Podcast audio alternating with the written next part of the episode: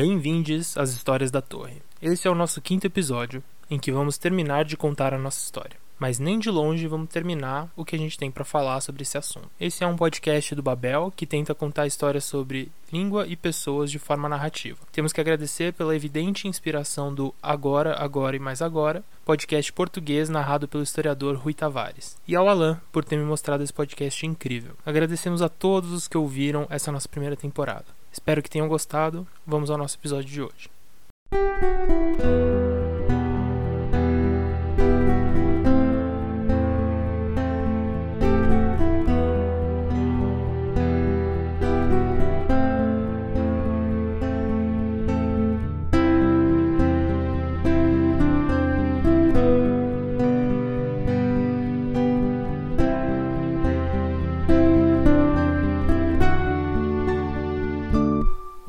Eu vou contar três histórias. As duas primeiras dialogam com aquilo que falamos sobre ideias. Havíamos visto que ideias podem nascer mais de uma vez, e agora eu quero complementar dizendo que ideias diferentes podem descrever os mesmos fenômenos, mais ou menos ao mesmo tempo, e chegar em conclusões completamente diferentes. Essas duas primeiras histórias podem ser resumidas em uma grande frase presente na obra do chamado pai da linguística moderna, o Ferdinand de Saussure.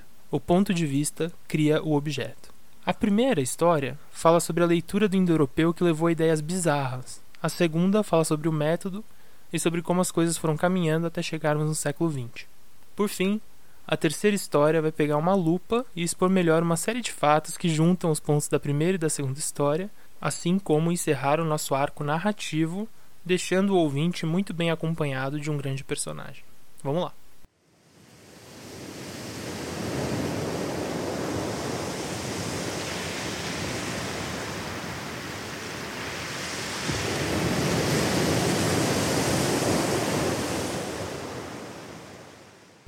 Começando a partir de onde a gente parou, eu quero falar sobre duas linhas que os estudos sobre o que chamamos de indo-europeu seguiram. A primeira é esquisitaça, aninhada em uma visão de mundo hoje amplamente considerada pseudocientífica, alinhada à eugenia e supremacia branca, mas que no final do século XIX começo do século XX era robusta e tinha apoio em diversos setores sociais. Eu não consigo nem imaginar como é viver num mundo em que vários setores sociais sejam racistas e apoiem teorias bizarras como essas. A segunda linha é uma que mantém rigor científico, até os dias de hoje, alinhada com conceitos de história e de língua que se mantêm dentro do consenso científico e que se ramificam ao longo do século XX. Essa daqui é a linha dos chamados neogramáticos, que vai desembocar na linguística moderna e que encontramos em muitos lugares pelos dias de hoje. É preciso destacar que essa divisão é uma coisa que fica transparente para nós que temos o tal do distanciamento histórico. As coisas nunca são claras assim para quem está vivendo os processos históricos.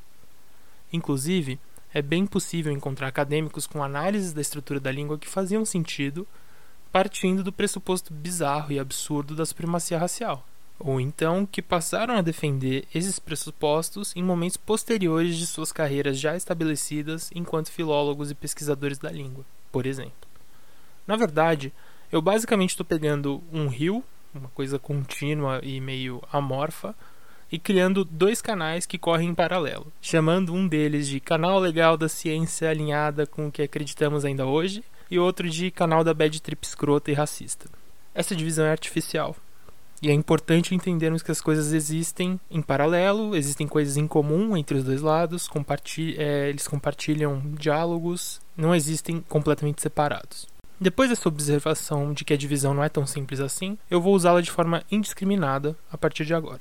No episódio passado, eu falei de alguns dos principais sucessores intelectuais do William Jones. São eles Rasmus Rask, Franz Bopp e Jacob Grimm. Eles pegaram a ideia de que havia uma língua anterior que havia dado origem a muitas línguas faladas no mundo contemporâneo e se colocaram na tarefa de tentar mapear as semelhanças entre essas línguas, assim como mapear as formas como essas línguas mudam. A ideia da língua anterior por si só não era nova e vimos que ela nasceu muitas vezes. No entanto, vimos também que eles haviam começado a comparar de forma sistemática as línguas, não só levando em conta as coisas como o significado, mas também cada vez mais representações de som e as formas das palavras e das sentenças, de modo separado e sistemático. Chegamos assim em meados do século XIX, com filólogos que estão na tarefa de mapear diferenças e mudanças, além de estudar cada vez mais as estruturas das línguas. Nesse cenário que eu começo a cavar o meu canal. Para entender um dos braços desse canal, a gente vai ter que falar de duas coisas que estavam em voga nessa época. A primeira delas é a teoria da evolução de Charles Darwin. E longe de querer explicar alguma coisa sobre a teoria da evolução, até porque meu ponto aqui é muito mais mostrar como ela foi interpretada de uma forma bem específica nessa época e de certa forma ela ainda é interpretada desse jeito bem específico, mas eu vou falar pouco do Darwin e mais de como foi lido. Antes disso, na verdade, quero que vocês prestem bastante atenção nas relações entre a teoria do Darwin e o que ele estava buscando e o que os filólogos estavam buscando. A teoria da evolução do Darwin é basicamente uma forma específica de explicar a origem das espécies e de toda a diversidade da vida tal como a vemos hoje, além de encontrar o mecanismo que explique essa diversidade. Diversos filólogos queriam olhar todas as variadas línguas do mundo e achar uma origem comum entre elas, e assim tentar estabelecer os mecanismos que governam o processo de mudança e surgimento da variação. Darwin propôs explicar a origem comum da vida e a sua diversidade atual através do mecanismo de seleção natural. Essa seleção não é um fenômeno consciente ou sequer guiado por qualquer tipo de noção de progresso. Darwin falava simplesmente da sobrevivência dos mais aptos. E para falar disso, ele tinha uma definição bastante objetiva do que é a aptidão na história da evolução biológica. A sobrevivência da forma que vai deixar mais cópias de si mesma nas gerações seguintes. Não tem melhoria, não tem mais força ou mais inteligente. É simplesmente quem vai se reproduzir mais. Por que, eu estou falando tanto de Darwin? Por dois motivos. Primeiro é que o sucesso dessa teoria foi tremendo, né? Ela é, era uma das coisas mais importantes do século XIX e ela é imensamente influente até os dias de hoje, que resultou em muita gente de outras áreas do conhecimento importando a ideia geral de evolução, inclusive pessoas que estudavam línguas e pessoas que estudavam culturas e sociedade. O segundo motivo é que, ao contrário do próprio Darwin, muitas dessas pessoas somaram a ideia de evolução com uma outra ideia muito forte do século XIX e, enfim, da modernidade como um todo, que é o progresso. A fusão entre a evolução e o progresso, aplicada em outras áreas que não a biologia, gera o que a gente chama de darwinismo social. O darwinismo social, se vocês me perdoam por não ser um narrador neutro, é uma ideia idiota e é basicamente a base para qualquer pensamento que fale de culturas mais avançadas e mais primitivas, que fale de progresso como uma coisa única, europeia, branca, capitalista. O darwinismo social aplicado à linguística é o que vai levar pesquisadores e pseudocientistas a falar de algumas línguas são mais avançadas que outras, que só se pode filosofar em alemão, que algumas línguas são superiores às outras e que algumas culturas são superiores a outras. Outras duas coisas que estavam rolando nesse meio de fim de século XIX aí acabaram completando o suco da desgraça que gerou a leitura racista da ideia de indo-europeu. Primeiro, né, era um período de unificações tardias da Alemanha e da Itália, que também é, marca o período de um nacionalismo romântico, né, que vai ficando cada vez mais intenso nas potências europeias todas e até fora da Europa. Segundo, as chamadas teorias modernas racistas, centradas muito em algumas figuras abjetas, como Arthur de Gobineau, Cesare Lombroso e Houston Stuart Chamberlain, que criavam uma visão de mundo que associava o darwinismo social com o progresso, o nacionalismo e a ideia estúpida de que existem raças dentro da humanidade. E, claro, né, eles geravam uma visão de que a Europa era a civilização superior, com o povo superior, que seriam os brancos, indo-europeus, que seriam a raça superior da humanidade. Houston Stuart Chamberlain, por um acaso, ele era um inglês nacionalizado alemão e foi influente pensador racista no país que estava se unificando naquela época. Ele foi casado com uma mulher chamada Eva von Bülow Wagner, que era filha de ninguém mais, ninguém menos do que o músico Richard Wagner. Chamberlain era um estudioso de sânscrito e de diversas coisas relacionadas ao indo-europeu. Antes de continuar, só um disclaimer aqui, que a teoria racista moderna, evidentemente, também é uma ideia idiota. Eu acho que esqueci de falar. E ela, inclusive, baseou, né, serviu de fundamento aí para diversos crimes contra a humanidade. Pois bem, o nacionalismo alemão ia buscar na identidade indo-europeia o seu passado glorioso, o passado glorioso de uma sociedade que tinha nobres e plebeus, cujos nobres eram essa raça pura, e essa raça pura que veio para a Europa. Ao passo que os plebeus ficaram lá pelo caminho e formaram, sei lá, os povos indianos, os povos iranianos, enfim. Qual o nome dessa casta de nobres que viriam a formar a raça branca superior europeia? Arianos, fazendo referência a uma região da Eurásia de onde viria esse povo. Inclusive, o nome ariano dessa mesma região né, é, é o que dá origem ao nome do país Irã, que substituiu Pérsia lá no, na metade do século XX. Pérsia, que era um exônimo, ou seja, um nome dado por alguém de fora para essa região, esse povo, dado pelos gregos. As teorias racistas europeias e os seus movimentos políticos, entre eles o nazismo, usavam a ideia da união entre os povos dessa grande massa continental para justificar a infundada ideia de supremacia da raça branca.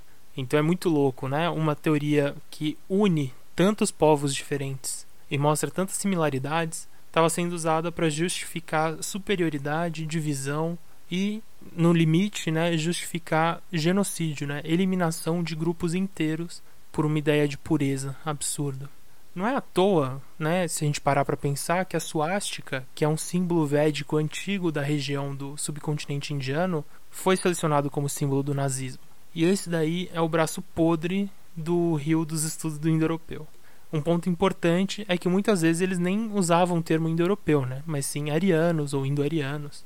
De todo modo, é importante falar, e essa é, seria a conclusão da nossa primeira história, né? de que a ideia do indo-europeu foi interpretada, em um contexto muito específico, como uma ideia que justificava a superioridade racial branca.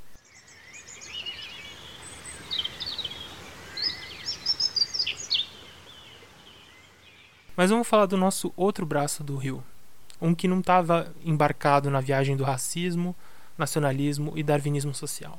Pelo menos não na hora de analisar dados ou de desenhar conclusões. E aqui eu quero falar de um grupo de filólogos que herda de fato a tradição de Bopp, de Rusk e de Green. Temos basicamente dois momentos que vão deixar a gente até o ponto final da nossa jornada aqui. O estudo do indo-europeu continua no século XX, evidentemente, é aprofundado, tem muita coisa legal que acontece depois do nosso ponto final aqui, mas eu preciso encerrar a nossa história.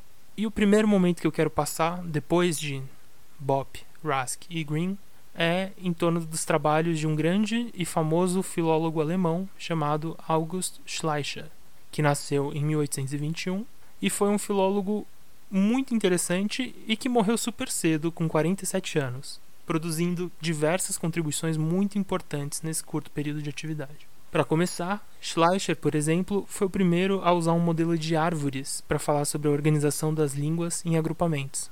Então, Schleicher é o responsável por falarmos de troncos linguísticos, por organizarmos as línguas em grupos, famílias e troncos. Além disso, Schleicher nos dá a oportunidade de falarmos de algo que é um ponto que eu queria falar desde o começo desse podcast, mas que acabou aparecendo só aqui no final.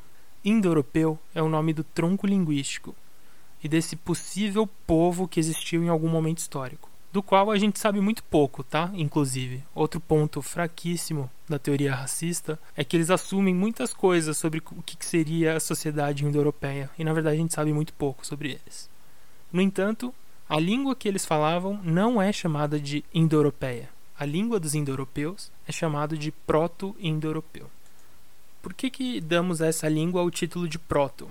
Esse prefixo grego significa aquilo que vem antes, forma inicial ou anterior, como por exemplo proto-fascista, proto-estrela.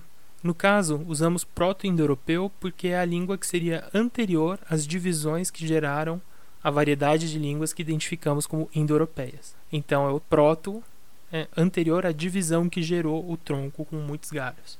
Não existem registros em proto-indo-europeu. Essa é uma língua que chamamos de reconstruída, porque ela é basicamente fruto de um processo de comparação entre os registros mais antigos de várias línguas do tronco indo-europeu, como o latim, o sânscrito, o grego, o gótico, o eslavônico eclesiástico antigo, com aplicação de regras de reconstrução. Portanto, chamamos de proto alguma coisa toda a língua que reconstruímos a partir desse processo comparativo. Existe, por exemplo, um proto-tupi, um proto-semítico e muitas outras proto-línguas. O primeiro a tentar reconstruir a língua dos indo-europeus foi August Schleicher. Ele, inclusive, chega a escrever um pequeno conto em proto-indo-europeu. Depois de Schleicher e antes da nossa última história, vamos falar de um grupo de jovens acadêmicos que impactou bastante o mundo dos estudos do indo-europeu. A Academia Germânica, né, nessa época aí, no metade do século XIX, para o fim, estava com alguns centros produzindo a partir de noções de Bopp, de Schleicher, de Green. Nessa época se formava uma corrente científica sólida de estudos do proto-indo-europeu e de comparações sistemáticas entre línguas para sustentar essas reconstruções apresentadas. E aqui eu falo nos filólogos bem nos moldes que a gente trabalhou nas nossas histórias. Pessoas que passavam décadas estudando diversas línguas antigas, que compilavam conjuntos de dados e fontes primárias para sustentar suas argumentações. Tudo ia bem nesse mundinho. E eis que surge um grupo de jovens acadêmicos, que foi chamado jocosamente de Jovens Gramáticos, para exaltar sua inexperiência em comparação com os já bem estabelecidos filólogos que estavam na academia. Esse grupo de acadêmicos também podia ser chamado de neogramáticos, numa tradução que meio que estragou a piada que os filólogos mais velhos tinham feito.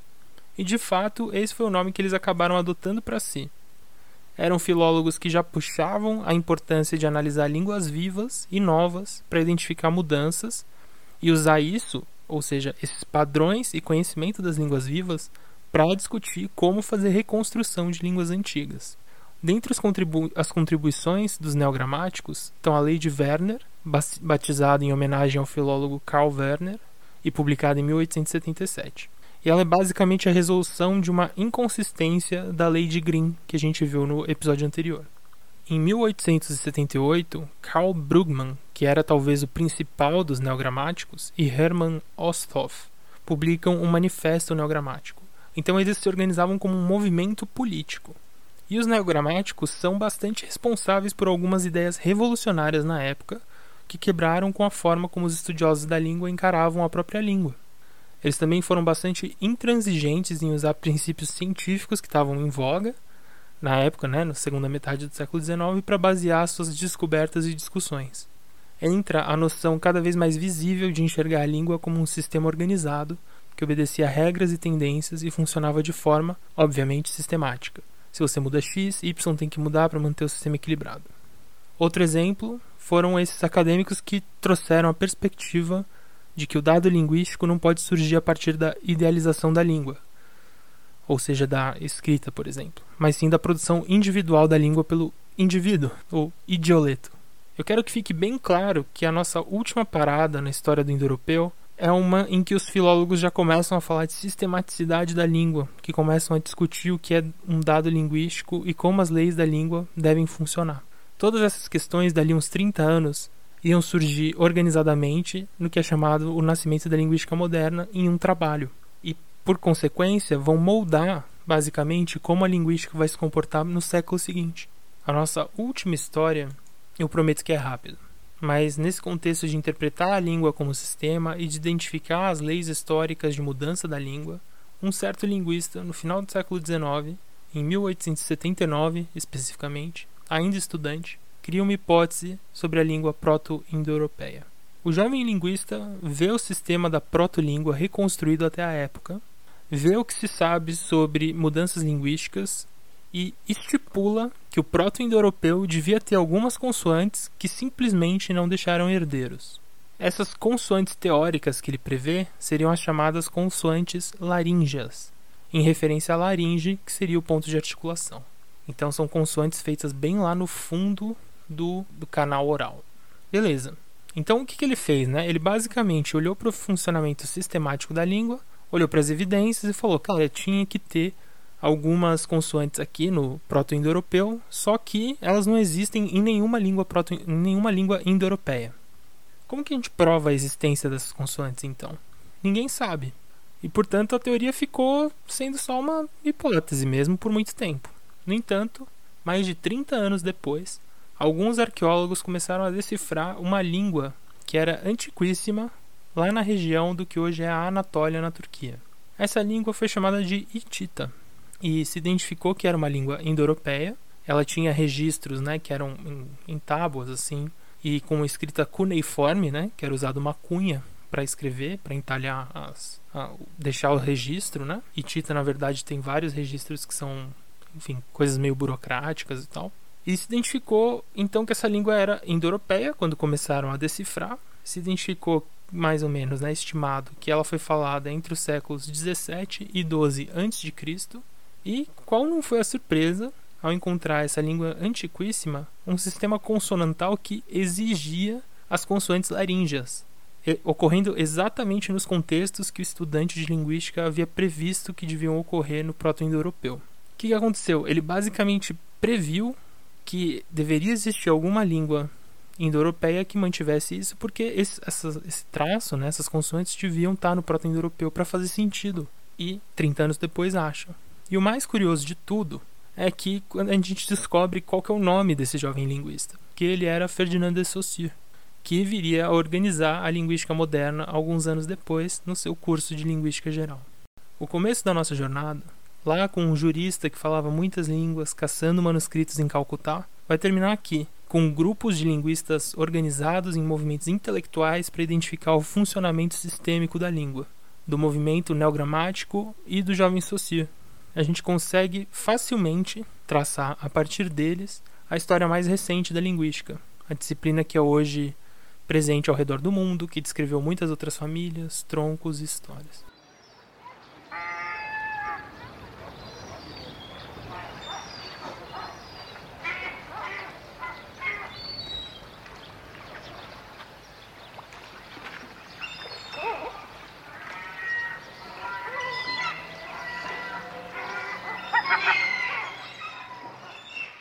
Quando eu comecei esse projeto, em maio de 2020, eu não sabia ao certo o que seria.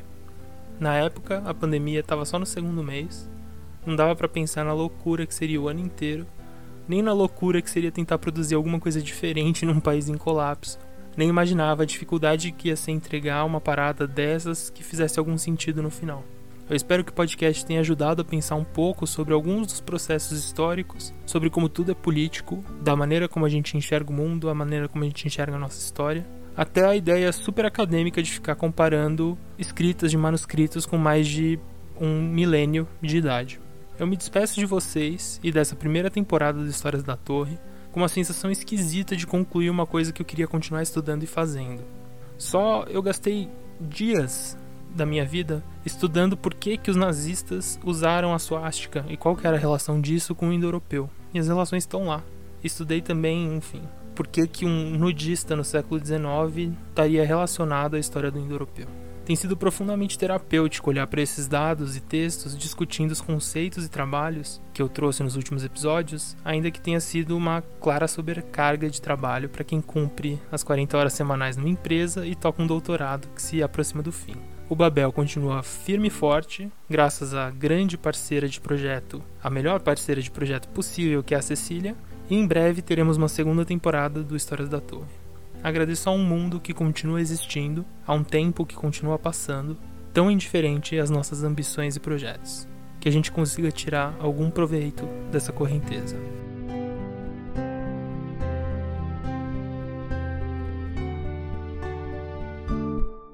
Histórias da Torre é um spin-off narrativo do Babel Podcast, o podcast sobre diversidade linguística. Esse podcast foi produzido por Bruno Guide e Cecília Farias. Nosso primeiro arco narrativo foi escrito e narrado por Bruno Guide, a edição foi feita por Cecília Farias e a nossa trilha sonora foi feita por Letícia Bergamini.